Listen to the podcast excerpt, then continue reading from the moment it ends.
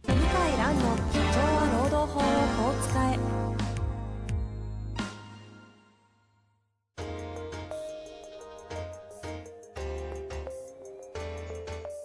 法律の下で展開されるビジネスの世界ポッドキャスト「社長は労働法をこう使えば」弁護士の向井蘭が経営者の立場に立って経営者が知っておくべき労働法の基礎だけでなくビジネスに関する法律の問題を分かりやすく解説しますこんにちは、遠藤和樹です。向井蘭の社長は労働法をこう使え。向井先生、本日もよろしくお願いいたします。はい、よろしくお願いします。なんか、パンチ効いた水飲んでますね。まあまあ、これね。はい。アパオーダスカーパボート。ー。激しい写真が、ちょっと朝の収録からドンとなると、驚きですが。ということはあれですね、ちょうど出張中はいってことですもんね。はい。これ、なかなか美味しいですよ。え、 中身売は、ってんのかななんこだれろう。水じゃないですか。いや、でも、どうだろう。市販の水と同じぐらいは美味しい。 美味しいです。まあでも、どっかのあれですよね。委託して作っているんや、ですよえね。え OEM ですよね。え書いてあるんですかえいや、わかんないな。製造販売書いてない。はい。まあ、そんなかん、はいあのこんなでやりたいと思います。はいなんかありますか最近は、あの、もう夏も終わりかけですけれど。うーん。な、いや、特にな、 何もない。あ、採用してるんですけど、事務職員の方。あ社内で。社内で、ほうほうほう事務、事務局の方。 Facebook 出されてます、だし、はい、はい。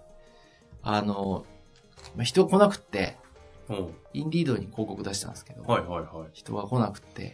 あ、そうなんですね。ええで、いろいろ考えて、こう、ちょこちょこ、こう、インディードの文言とか書いたんですけうんうんうんど、まあちょっとこう、 来ないなと思って、で、あの、相場調べたら、ちょっと低かったんですよ、うちの。弁護士事務所の、あの、うん。バックヤード系のバックヤード系の。ううんん。で、高いところは高い。低いところは低いんですけど、ううんちは真ん中よりしうん中の下ぐらいだったんですね。はいはいはい。なんで、まあ、中か中の上ぐらいに上げたんですよ。ええその幅をこう増やして。はいはい。いっぱい行きましたね。え数字で言うと何これ何まあ、倍ぐらい10ですか、倍ぐらい来たの。マジですか10倍はちょっと言い過ぎか。まあ、5、6倍。金額的に言うと2、3万増やすとかそんな世界ですかあそうそうそうそう、2、3万増やす。 ?2、3万増やすだけで、あ、もう2、3万の違いはもう全然違いますね。 6倍、7倍ですかはい。へえ。他何も書いてないんですよね。あのー、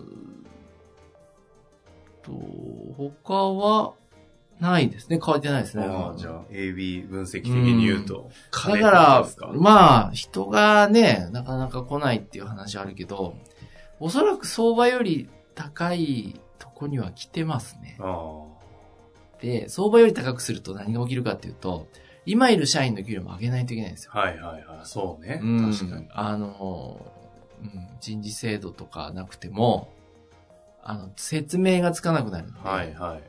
あの、成果主義で決まってればいいんですけど、はそういうわけじゃないと、説明がつかないんで、上げないといけないんで、だんだんこう上昇圧力がかかってきま すよね。社内部屋じゃないですか。うん。いやいや、そういう職場多いと思いますよ。そうか。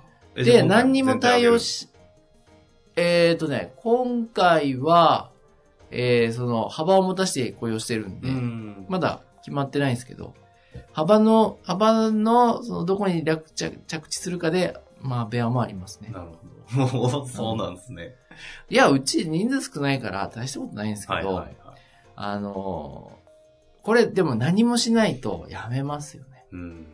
あの、今いる人に対しても。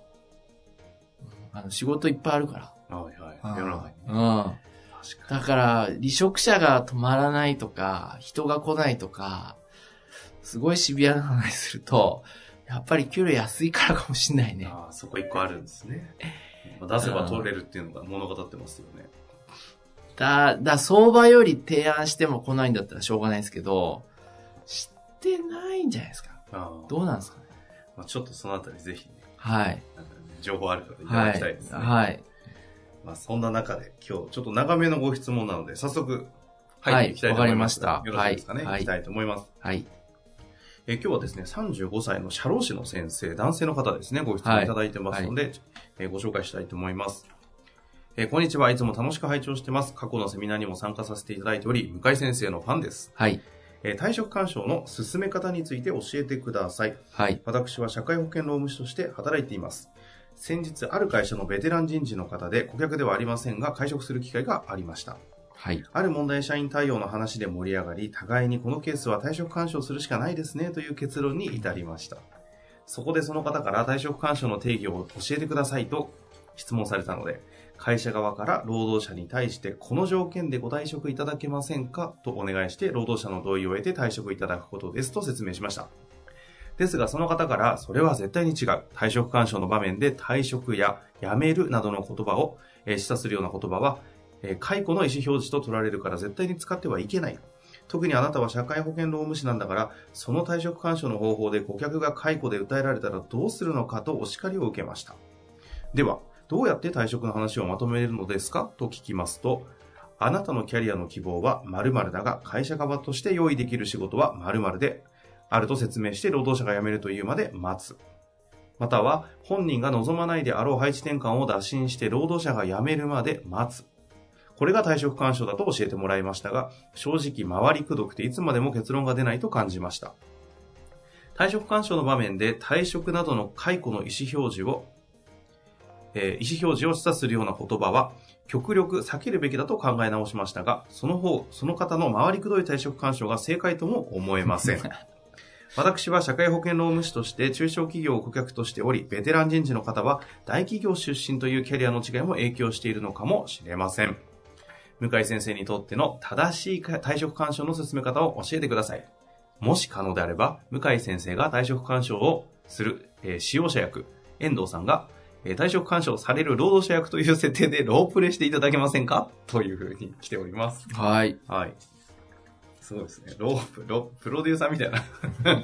はい、ということです、ね。はい。いかがですかこれ、まず。いやー、ちょっと、うーん、まあ、その大企業出身の人事の方のやり方は僕も賛成できないですよね。ああ、そうですうか。ー。うんほうほうほうあの、やっぱり、その言い方をされると、うんうん人によっては怒りますね。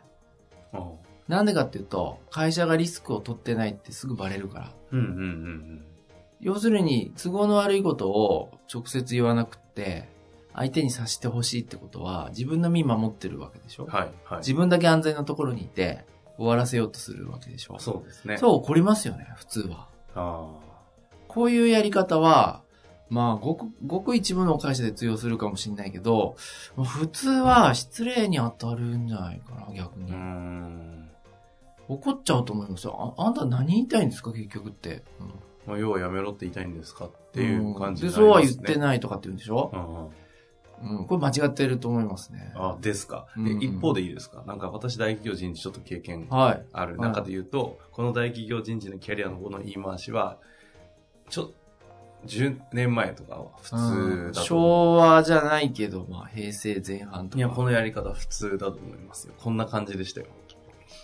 もう無理ですね、そんなの。うー。うんんなるほど。そうなるといかがなんですかこのね、あの、社労士の先生は。別にあの、解雇と対象干渉分かってないと思いますよね、この人事の人。分かってて言ってんのかもしれないけど、うんうんうん別にあの、やめてください、どうですか自分から、あの、辞める選択肢はありますかっていうのは、解雇じゃないよね、どう考えても。ほうほううほう。ん。で、心配だったら録音すればいいんだし、お互い同意の上。なるほど。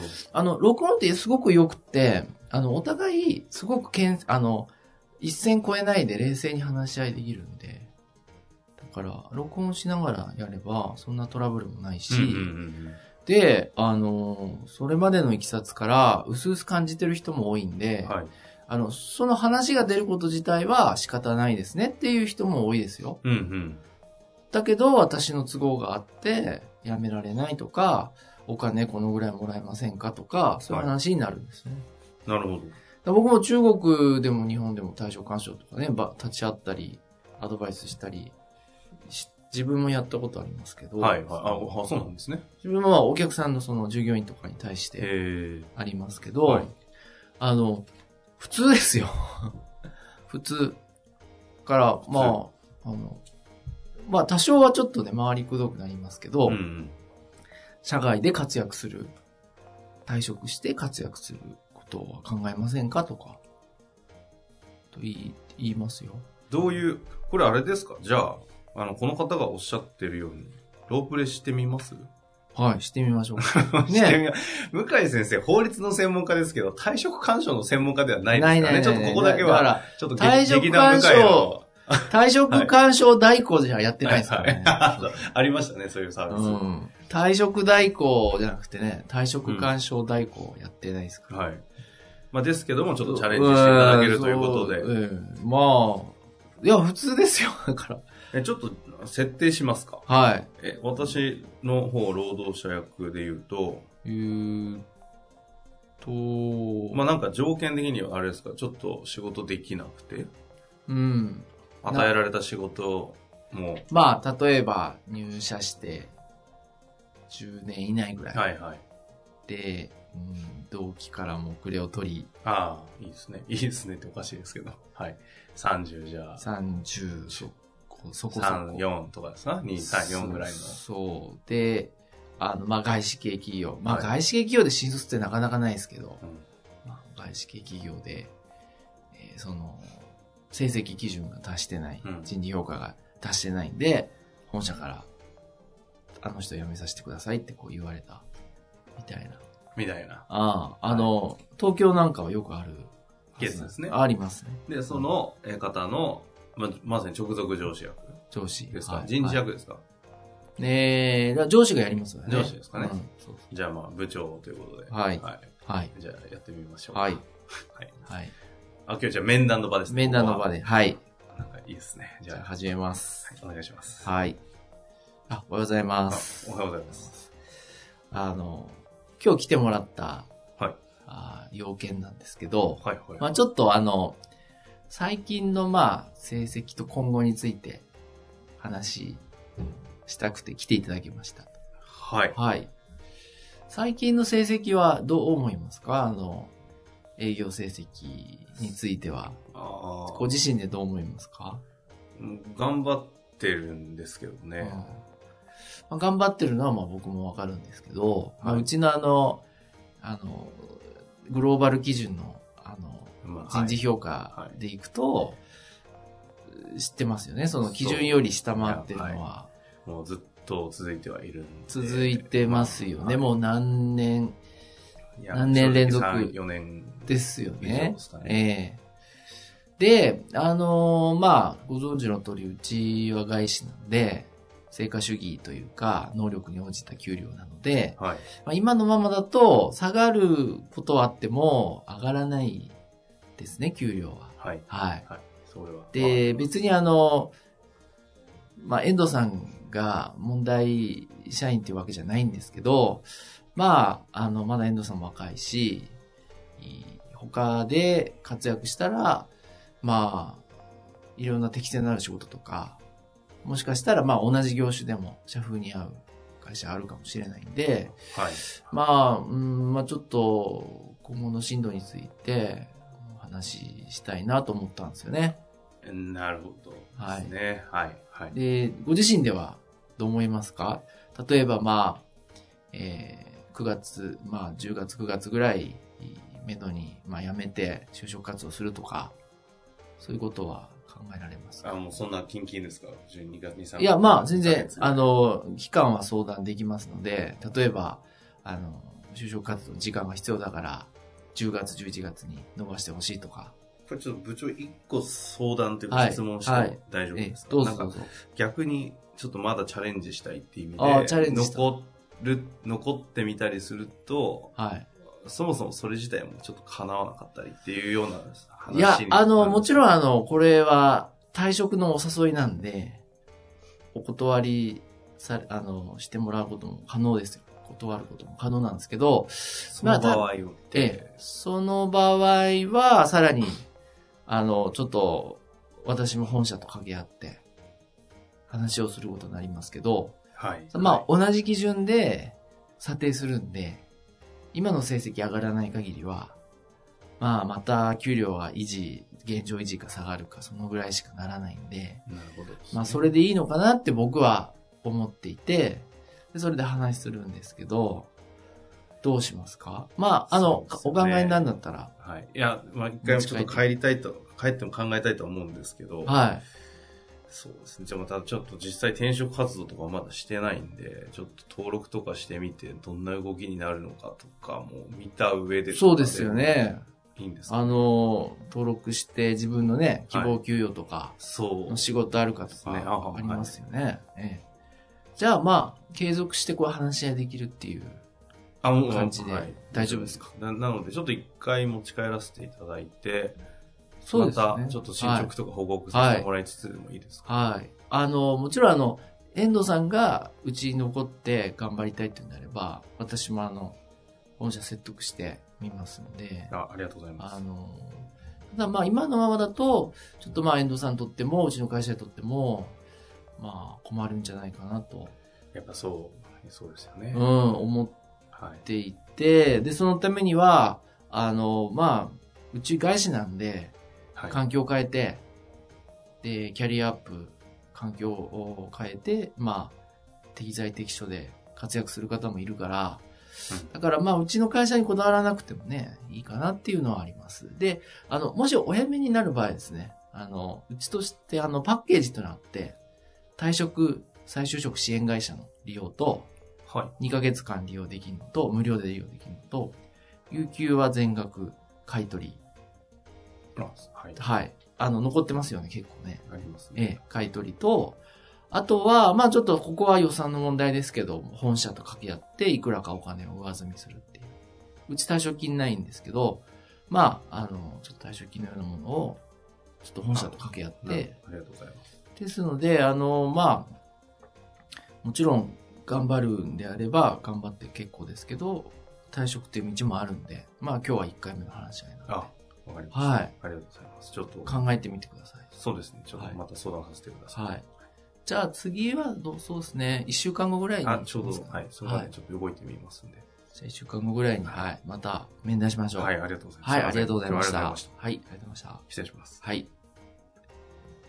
的なね。敵だ。 敵あーだから、敵だあの、すごくね、に、日本人の人は、まあ、な、日本人はでもそうでもないのかな。今僕みたいな人、やり方が普通だと思いますけど、いいやや、ーこれなかなかできないでしょうね。全然僕も上手じゃないと思うけど、あの、なんていうのかな、その、回りくどいよりは、担当直入に言って、ううんちでは活躍できないけど、他で活躍できんじゃないかっていう。プロ野球選手もそうじゃないですか。いはい移籍して活躍する人、結構いますよね。ですね。あの、すものすごくこう、活躍したっていう例は少ないかもしれないけど、2軍でずっといた人が、1軍で出れるようになったぐらいはいっぱいありますよね。確かあの、ジャイアンツと日ハムなんかよくやってに。て、そうですね。